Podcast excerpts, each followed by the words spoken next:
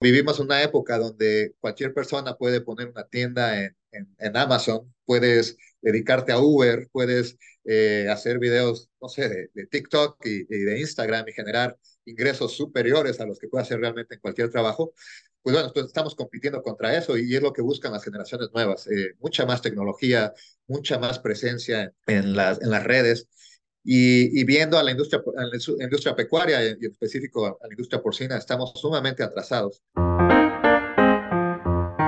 Bienvenidos a Pitcast de Salud Animal en México, un nuevo horizonte para la salud animal. Hola, bienvenidos a Pitcast. Mi nombre es Raúl García y seré su anfitrión en este episodio donde abordaremos el tema del panorama del mercado laboral en la industria porcina. Y para esto tengo el gusto de que nos acompañe el doctor Víctor Ochoa, quien es el director de la empresa Swineworks eh, con sede en los Estados Unidos. Doctor, muchísimas gracias por aceptar nuestra invitación y antes de comenzar con nuestra charla quisiera que nos platicara un poco acerca de su trayectoria en el medio. Claro que sí, Raúl. Uh, antes que nada, muchísimas gracias por la invitación y, la oportunidad de, compartir esas experiencias. Eh, como mencionas, yo, yo soy médico veterinario, estudié en, en UNAM en México y eh, por ahí, alrededor del 2007, eh, emigré a los Estados Unidos para trabajar en la, industria porcina, eh, de hecho con Smithfield, a través de, del famoso programa de visas TN. y bueno, he trabajado en la industria porcina desde los últimos 20 años. Entonces, alrededor de, ¿qué será ya como unos 7, 8 años, nos dimos cuenta de la gran demanda que había de, de personal en los Estados Unidos y pues eh, deseamos o decidimos crear esta, esta empresa que se llama Swanworks, en la que podíamos ayudar tanto a los productores de los Estados Unidos en, conseguir trabajadores como eh, utilizando este programa de visas TN eh, a, los, a los recién egresados, sobre todo en, México, que pudieran tener una, una oferta laboral mejor y, poder expandir o continuar su carrera aquí en los Estados Unidos. Entonces, llevamos con Swineworks alrededor de, de siete años y hemos colocado más de, más de 1.200 personas ahora en los Estados Unidos. Entonces, este, pues repito, feliz de, compartir las, las experiencias que hemos adquirido en su tiempo. Excelente, doctor, y muchísimas gracias por esta, esta oportunidad para nosotros. Y para comenzar, me gustaría preguntarte, ¿estamos enfrentando una crisis de mano de obra en el sector pecuario en general? Sí, mira, esta es una, una respuesta un poco larga a lo mejor y, y depende la industria, porque, no la industria, pero el, el área, porque, eh, porque sí, o sea, hay una, una crisis tanto en el mercado de Estados Unidos como en el mercado en México, sobre todo en la industria, industria pecuaria. Dos razones diferentes. Eh, en los Estados Unidos, pues es básicamente la, la ausencia de trabajadores eh, por el, el, retiro principalmente de, de, los baby boomers, ¿no? de la generación dorada de, de, trabajadores, pues eh, antes la industria porcina, pues, bueno, ha batallado desde hace mucho tiempo con, trabajadores, pero ahorita es todo, todos los Estados Unidos. Entonces ahora están compitiendo con otras industrias, no, no nada más entre, entre la misma industria pecuaria. Entonces, realmente hay una crisis en los Estados Unidos. En México todavía no se ve esos, esos efectos. Eh, tiene una, demografía bastante saludable en, lo que hay en el país, pero eh, si, si vemos lo que pasó en Estados Unidos en eh, este problema se acentuó a partir del 2016, eh, en donde empezaron a haber más ofertas laborales que, trabajadores, ¿no? Entonces vimos ese cruce a partir del 2016 y bueno, del 2016 al 2023 pues se ha ido expandiendo eh, la, las ofertas laborales comparado con, con la cantidad de trabajadores que hay. Actualmente en México estamos justo en ese punto donde, donde se cruzan las líneas, en donde empieza a haber un poco más de demanda de trabajadores que, que trabajadores, ¿no? Entonces, eh, creo que es un tema importante por, por, porque va a ser un problema a futuro cercano en, la industria pecuaria en México, donde no estamos, la verdad, acostumbrados a, a, batallar por, por conseguir trabajadores y, platicando con colegas en las últimas semanas, ya, ya lo están viendo, ¿no? Que, que, cada vez es más difícil para ellos conseguir, conseguir trabajadores. ¿Y por qué? Bueno, porque empiezan a competir con otras industrias eh, por los beneficios, salarios, tipo de trabajo. Pero, pero respondiendo a tu pregunta en, corto, pues sí, es, es eh, México estamos empezando a ver una crisis de, trabajadores. En los Estados Unidos realmente ya están en medio de una crisis fuerte. Sí, sin duda es un, es un tema recurrente cuando, cuando hablamos con, con colegas y con, con productores esto de, la, falta de, trabajadores. Y tomando un poquito el, comentario que nos hacías hace un, un rato con, con respecto a las generaciones, yo siempre he escuchado desde hace muchos años, incluso en películas y demás, el tema de, de, la brecha generacional, ¿no? La diferencia de generaciones. ¿Cuál es el papel que juegan las diferentes generaciones actualmente, Víctor? Sí, es algo que, que, hay que poner mucha atención porque, eh, bueno, el, el, mercado laboral está formado por las generaciones de las personas y cada generación tiene, tiene características diferentes, eh, les interesan cosas diferentes, eh, tienen valores diferentes, tienen medios de comunicación diferentes.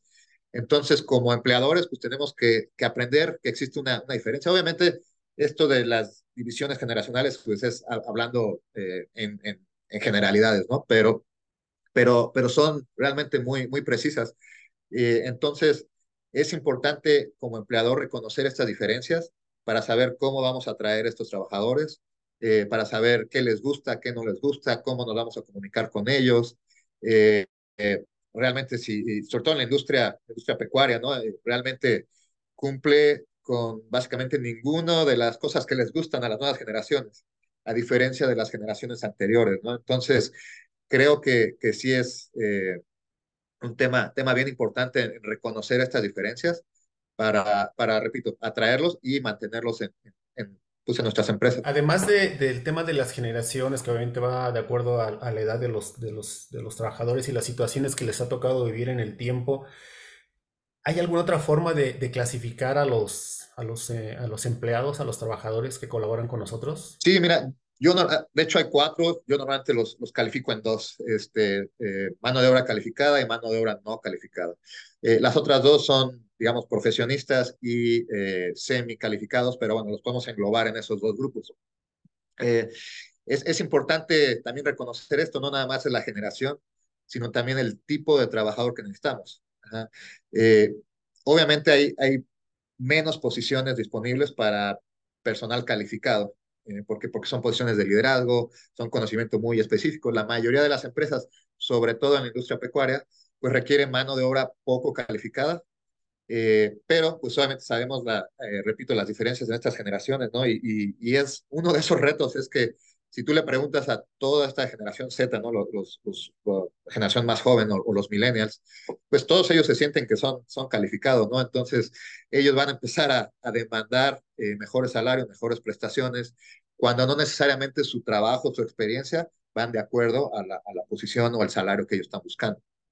Entonces, es, es otro reto y, y sí, eh, yo creo que en, en, en, un futuro necesitamos entender que, que necesitamos modernizar las, eh, las industrias, o sobre todo la industria pecuaria, para poder atraer a, a, este tipo de personal. Y creo que va a haber un cambio en un futuro, yo creo que un poco más lejano, en, en lugar de necesitar mucha más mano de obra poco calificada, vamos a empezar a necesitar mano de obra mucho más calificada para poder manejar los equipos, poder manejar la, las, las tecnologías que, que va a requerir la industria pecuaria. Desde tu perspectiva y lo que has vivido en los, en los, últimos años en tu empresa, Víctor, ¿cuál es el principal desafío concretamente para la industria porcina? Sí, el principal desafío que veo es eh, que realmente la industria porcina está atrasada. No es una industria que se conozca o reconozca por, por el uso de tecnologías avanzadas. Y esto es algo que es, es bien importante para las nuevas generaciones. ¿no? Entonces, cuando vivimos una época donde cualquier persona puede poner una tienda en, en, en Amazon, puedes dedicarte a Uber, puedes eh, hacer videos, no sé, de, de TikTok y, y, de Instagram y generar ingresos superiores a los que puede hacer realmente en cualquier trabajo, pues bueno, entonces estamos compitiendo contra eso y es lo que buscan las generaciones nuevas, eh, mucha más tecnología, mucha más presencia en, en, en, las, en las redes. Y, y, viendo a la industria, a la industria pecuaria y en específico a la industria porcina, estamos sumamente atrasados. Hablando de nuestra propia experiencia, eh, alrededor de un 10% de mis clientes tienen presencia en, sitios web y, redes sociales, ¿no? Entonces, ¿cómo van a encontrar esos trabajadores eh, cuando no están presentes en los medios que, los trabajadores están realmente presentes, ¿no? Entonces, para mí ese es el, el mayor reto que estamos viendo, en, en, el que hay una total desconexión ¿Por qué? Porque eh, en la industria pecuaria la mayoría de los, de los dueños, la mayoría de los productores son, son, la son la generación anterior, la generación de los baby boomers. Y, y los trabajadores son o millennials o generación Z. Entonces, la manera que, que se comunican, las cosas que les gustan son realmente lo opuesto a la otra generación. Entonces, no, hay, eh, no sabemos cómo comunicarnos con ellos, no sabemos cómo encontrarlos, no sabemos cómo eh, mantenerlos en el trabajo contentos. Entonces, para mí realmente es, es, es eh, un tema bien importante y, siempre platico, ¿no? Que, que, lo que pasó, sobre todo en Estados Unidos con, con Pierce en la época de los noventas, ¿no? Que, que desapareció muchos productores, tuvieron que, que juntarse. Yo pienso que el tema de, de los trabajadores eh, va, va, a suceder lo mismo va, a poner en crisis, y lo está haciendo en Estados Unidos, pero va a pasar lo mismo en, México. Entonces, eh, las compañías que, que, puedan modernizarse, que puedan adaptarse a ese cambio, son las que van a ser exitosas. Las compañías que no puedan, simplemente van a desaparecer porque estamos en una, una industria, la industria eh, porcina, que requiere mano de obra, requiere que la persona esté presente para hacer el trabajo, a diferencia de otras, de otras industrias. Y sobre todo en áreas bien específicas donde no, no me imagino yo un robot atendiendo un parto, por ejemplo, unas muy sensibles donde dependemos totalmente de, de la mano de obra. Y en este sentido que nos estabas platicando, eh, Víctor, ¿cuál sería la opción o incluso recomendación para un productor para atraer y mantener el talento en, en sus granjas? El principal, que es, es, bien barato y bien fácil, es, eh, repito, tener esa presencia en, las redes sociales. Es prácticamente gratuito el tener una página de Facebook, eh, en tener una, una página, ah, bueno, ya cambiaron el nombre, ¿no? De Twitter, pero tener, tener presencia en donde están nuestros candidatos. Esa es una. Y es fácil y barato, ¿no? Las otras dos opciones sí requieren un poco más de inversión una es, el, repito, el uso de tecnologías. Eh, cuando uno ve las dos fotos, ¿no? Si, si, yo voy a lavar a mano, a presión, y veo el, el, otro productor que tiene sus robots lavando, pues automáticamente yo me voy a ir con el que pienso que el trabajo es más fácil, ¿no? Entonces, eh, no nada más es el uso de robots, pero estamos hablando el uso de eh, genética, que no está estar tratando tantos animales, el uso de alimentos, medicamentos, vacunas, equipo, que, que hacen el trabajo más fácil y va a ser más atractivo para los, para los, los candidatos.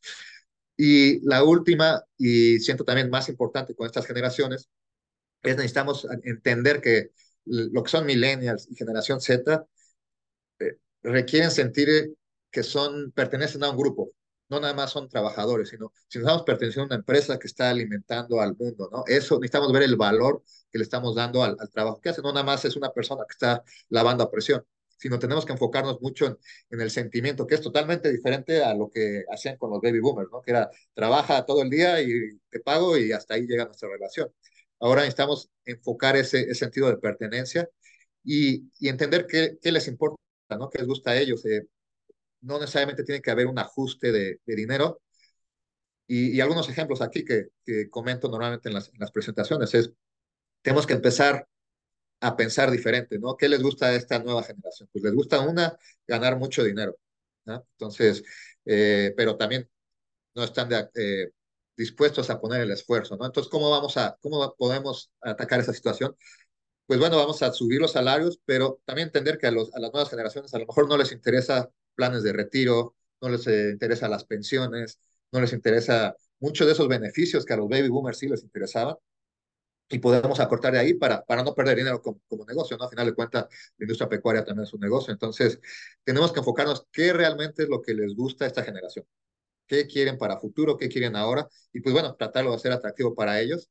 Y, y repito, ese sentido de pertenencia, de que están haciendo algo importante, pues, pues es, es bien importante, valga la, la redundancia, para, para los productores, ¿no? Y, y para poder tratar de mantener esos trabajadores en, pues, trabajando con la compañía. Sí, entonces con todo esto que nos comentas, debemos ser más creativos o nuestros productores deben ser mucho más creativos para, para poder mantener, primero, probablemente salir de, del entorno donde nos hemos eh, desarrollado mucho, porque finalmente es preguntarnos quiénes son los dueños de las empresas, probablemente desde ahí comienza también la, la diferencia generacional, entonces tenemos que que adaptarnos a lo que está viniendo para en, este sentido eh, poder comunicarnos, que es, es lo importante, primero establecer la comunicación y, y después eh, explorar un poquito más. ¿Qué, ¿Qué, otras herramientas podemos buscar o dónde podemos buscar este tipo de, de diferencias o me imagino que hay algunos estudios, algunas eh, formas de entender o comenzar a entender las diferencias entre las, las, generaciones, Víctor, que, que, nos podrás compartir. Sí, mira, una compañía como nosotros, eh, nosotros ofrecemos un, un, servicio totalmente, este, ¿cómo decirlo?, englobado, ¿no? No nada más es la parte de reclutamiento, sino también ofrecemos asesorías de cómo eh, retener esos, ese personal, pero pues, obviamente no necesariamente usar nuestros servicios en línea. Hay, hay muchas compañías, eh, sobre todo de recursos humanos, eh, y, y, digo, mi mercado es más enfocado a los Estados Unidos, pero, eh, pero sí existen bastantes compañías donde recursos humanos es, es primordial, ¿no? Entonces, como bien mencionas, tenemos que cambiar esa filosofía de nuestro trabajo es producir cerdos y, y siempre atendemos a seminarios de producción porcina y cursos, pero dejamos a un lado el área de recursos humanos, ¿no? Entonces sí tenemos que acercarnos a, sitios website, hay muchísima información en, en, YouTube, hay muchísima información en, en, en los sitios web eh, y totalmente gratuita eh, de cómo, cómo interactuar con, con estas nuevas generaciones. ¿Por qué? Porque, repito, ellos están presentes en esos medios. Entonces necesitamos entrenar a los productores y decir, oye, esta es la nueva generación, aquí hay un curso en YouTube que puedes aprender cómo tratar, qué les gusta, cosas bien sencillas, bien creativas que pueden implementar en una granja y, y, son, son totalmente gratuitas, ¿no? Entonces, este, hay muchísima información, pero repito, esa generación de antaño también está a cambiar y, y, y aprender a, a, bueno, hay información en las, en las, redes sociales, hay información en YouTube que es totalmente gratis. Y si quieren ya un servicio pues, más profesional, pues pueden acercarse a cualquier otra, otra compañía especializada en recursos humanos o como nosotros o, o cualquier otra. Yo creo que empezar desde ahí, porque muchas empresas porcinas no tienen ni siquiera un departamento de, de recursos humanos como tal, ¿no? Entonces yo creo que empezar desde ahí, o sea, como decimos siempre, la, la A, la B, el, la B y la C, y, y ahí a partir de ahí empezar a, a, a generar algo diferente si es que queremos permanecer en la industria, ¿no? Exactamente. Sí. Sí, yo creo que la, la, industria porcina ahorita está muy, especialmente en México, una oportunidad bien grande. Creo que, creo que vienen cosas muy buenas en, en la industria, debido a que los problemas que existen en China con la, con la fiebre porcina africana, en Europa, el, el, el, el, reto que existe en Estados Unidos con, con la falta de personal. Entonces, eh, la industria porcina en otros lugares van a, van a, a, a batallar, pero el consumo sigue, sigue subiendo, ¿no?